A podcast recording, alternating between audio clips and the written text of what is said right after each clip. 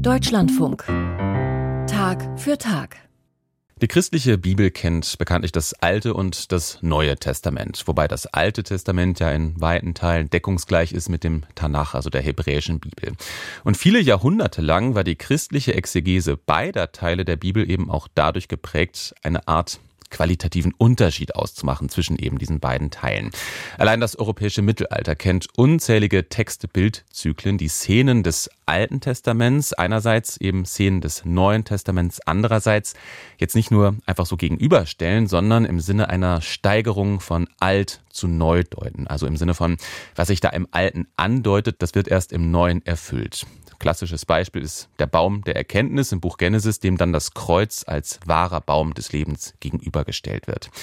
Solche Deutungen, die spielen natürlich jetzt im Alltag bei den allermeisten heutzutage jetzt keine Rolle mehr. Aber der Gedanke, dass es einen qualitativen Unterschied gibt zwischen Altem und Neuem Testament, der begegnet einem auch heute noch regelmäßig. Und manchmal ist es nicht so leicht zu bemerken, zum Beispiel dann, wenn es um die Verwendung des Begriffes alttestamentarisch geht. Schon lange plädieren Theologinnen und Theologen dafür, stattdessen den Begriff alttestamentlich zu verwenden. Und das klingt spitz, finde ich, aber Christian Röther erklärt, warum dieser Unterschied trotzdem wichtig ist. Wenn etwas im Alten Testament steht, dann ist das ein alttestamentlicher Text. Aber viele Menschen machen daraus alttestamentarisch. Testamentlich testamentarisch. Das klingt doch fast gleich und macht womöglich gar keinen Unterschied. Da widerspricht Hermann Spiekermann. Ja, es macht einen sehr großen Unterschied. Für den Alttestamentler ist es immer so, dass er zusammenzuckt, wenn er alttestamentarisch hört. Und Hermann Spiekermann ist Alttestamentler. Er war an der Universität Göttingen Professor für Altes Testament. Der Hintergrund ist der, dass testamentarisch diese Form der Adjektivbildung aus dem Lateinischen kommt. Im klassischen Lateinischen ist Testamentum der letzte Wille. Es ist juristischer Sprachgebrauch und damit haben wir im Alten Testament eben nun gar nichts zu tun. Hier geht es nicht um einen letzten Willen, also ein Gott, der dann kurz drauf sterben will oder sowas, sondern das ist ein lebendiger Gott und deshalb legen wir sehr Wert darauf, dass man hier unterscheidet. Und wenn ich einen negativen Beiklang sagen will und sagen will, das ist ganz archaisch, ganz alt und überholt und damit ist was ganz Negatives verbunden, dann verwende ich das Wort alttestamentarisch. Ergänzt Andreas Mertin. Auch er ist evangelischer Theologe, außerdem Publizist und man könnte sagen so eine Art Aktivist gegen den Begriff alttestamentarisch. Es gibt keine Unschuld in der Verwendung dieses Begriffes, sondern es ist ein Begriff, der immer einen Beiklang hat. Deshalb weist Andreas Mertin seit vielen Jahren auf die Problematik hin.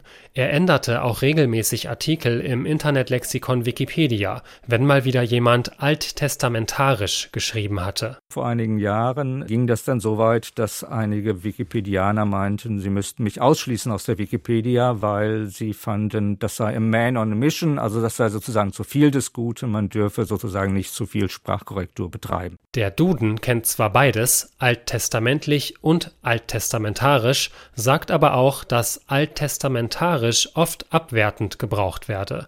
Trotzdem findet sich der Begriff immer wieder in praktisch allen deutschen Medien. Frankfurter Allgemeine, Süddeutsche, Bild, Zeit, Spiegel, Taz, öffentlich-rechtliche Sender. So gut wie alle schreiben oder sprechen von alttestamentarischen Schriftrollen, alttestamentarischen Richtern oder immer wieder gern genommen von alttestamentarischem Zorn. Es ist immer da, wo Leute von Theologie nicht so viel wissen oder auch eine Ferne überhaupt gegenüber so christlichen Realitäten oder auch jüdischen Realitäten haben. Sagt der Alttestamentler Hermann Spiekermann. Auch in Politik und Wissenschaft wird alttestamentarisch gebraucht. Und ja, manchmal leider auch hier im Deutschlandfunk. Ab und zu erreichen den Hörerservice dann Rückmeldungen wie diese. Seit Jahren bin ich begeisterte Hörerin Ihres Programms. Es gibt nur einen Punkt, an dem ich als Pastorin jedes Mal zusammenzucke. Das Wort alttestamentarisch.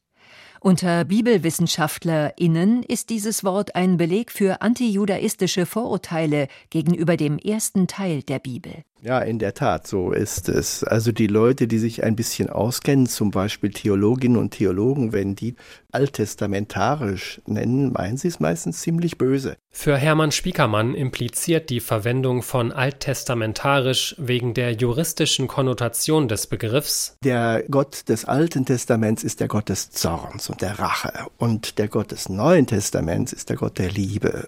Da muss ich als Alttestamentler sagen, das ist jetzt ziemlich egal, ob ich ein Jude oder ein Christ wäre, damit fängt man dieses Alte Testament überhaupt nicht ein.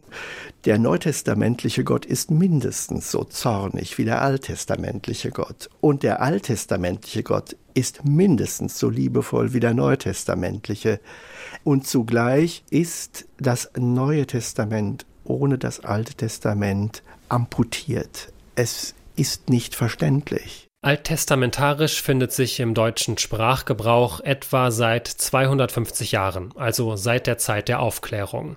Das hat Andreas Mertin recherchiert. Anfangs sei der Begriff noch neutral oder sogar mit positiver Absicht gebraucht worden. Aber die Antisemiten dann um 1810, die haben alles versucht, um dann das Wort alttestamentarisch nicht mehr als fortschrittlichen Akt, sondern als negativen Akt zu nehmen und haben dann immer negativ dieses Wort besetzt. Und das ist dann im Nationalsozialismus zur Standardredeform gewesen. Also Hitler oder Goebbels haben nie anders als von alttestamentarisch gesprochen. In einer Reichstagsrede warf Hitler Juden und Judentum eine alttestamentarische Rachsucht vor. Bereits einige Jahrzehnte zuvor hatte der Begriff gewissermaßen Eingang in den deutschen Bildungskanon gefunden, denn Thomas Mann schreibt in den Buddenbrooks was Direktor Wullicke persönlich betraf, so war er von der rätselhaften, zweideutigen, eigensinnigen und eifersüchtigen Schrecklichkeit des alttestamentarischen Gottes. Jetzt will ich einmal versuchen, die Gegenposition einzunehmen und den Begriff zu verteidigen oder zu sagen, wenn jemand ihn eben nicht in diesem Wissen benutzt, und das ist, glaube ich, allermeistens der Fall, könnte man dann nicht auch annehmen, der Begriff hat seine Bedeutung gewandelt, wie ja Begriffe ihre Bedeutung wandeln können? Das könnte man schon annehmen. Und ich glaube, die meisten Menschen, die alttestamentarisch sagen, haben auch nicht diese negative Einstellung gegenüber dem Alten Testament, aber sie haben schon ein Bild von dem Buch Altes Testament. Und diese Verbindung, dass der Gott des Alten Testaments eher dieser Gott des Zornes ist, demgegenüber der neutestamentliche Gott, der Gott der Liebe, das ist sehr weit verbreitet und überhaupt nicht boshaft gemeint. Sagt Hermann Spiekermann. Andreas Mertin formuliert es schärfer. Niemand benutzt unschuldig das Wort alttestamentarisch, sondern er versucht damit schon seine Meinung, seine Tendenz, nämlich der Abwertung des Judentums, mit einzubringen. Ob nun bewusst gebraucht oder unreflektiert, die Verwendung des Begriffs alttestamentarisch trägt dazu bei, dass antijüdische Vorurteile weiterleben.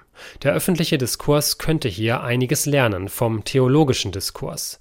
Allerdings wird auch in kirchlichen Kontexten teils noch alttestamentarisch verwendet, meist wohl auch hier aus Unwissenheit, aber manchmal auch mit Absicht, sagt Hermann Spiekermann. Es gibt natürlich schon Theologen, die auch ein bisschen bewusst und boshaft alttestamentarisch sagen, genau natürlich aus dem Grunde, weil sie auch finden, dass es keine Gleichwertigkeit zwischen dem Neuen und dem Alten Testament gibt. Ich meine, das hat in der Theologiegeschichte eine ganz ungute und lange Tradition. Ich gehe fast bis ins zweite Jahrhundert nach Christus zurück. Und ich hatte immer gedacht, dass dies nach dem Ende des Nationalsozialismus auch kein Thema mehr in der Theologie sein könnte. Und da habe ich mich aber getäuscht. Besser alttestamentlich statt alttestamentarisch. Warum das keine Spitzfindigkeit ist, gerade wenn es um Antisemitismus geht, dazu hat uns Christian Röther die Hintergründe erklärt.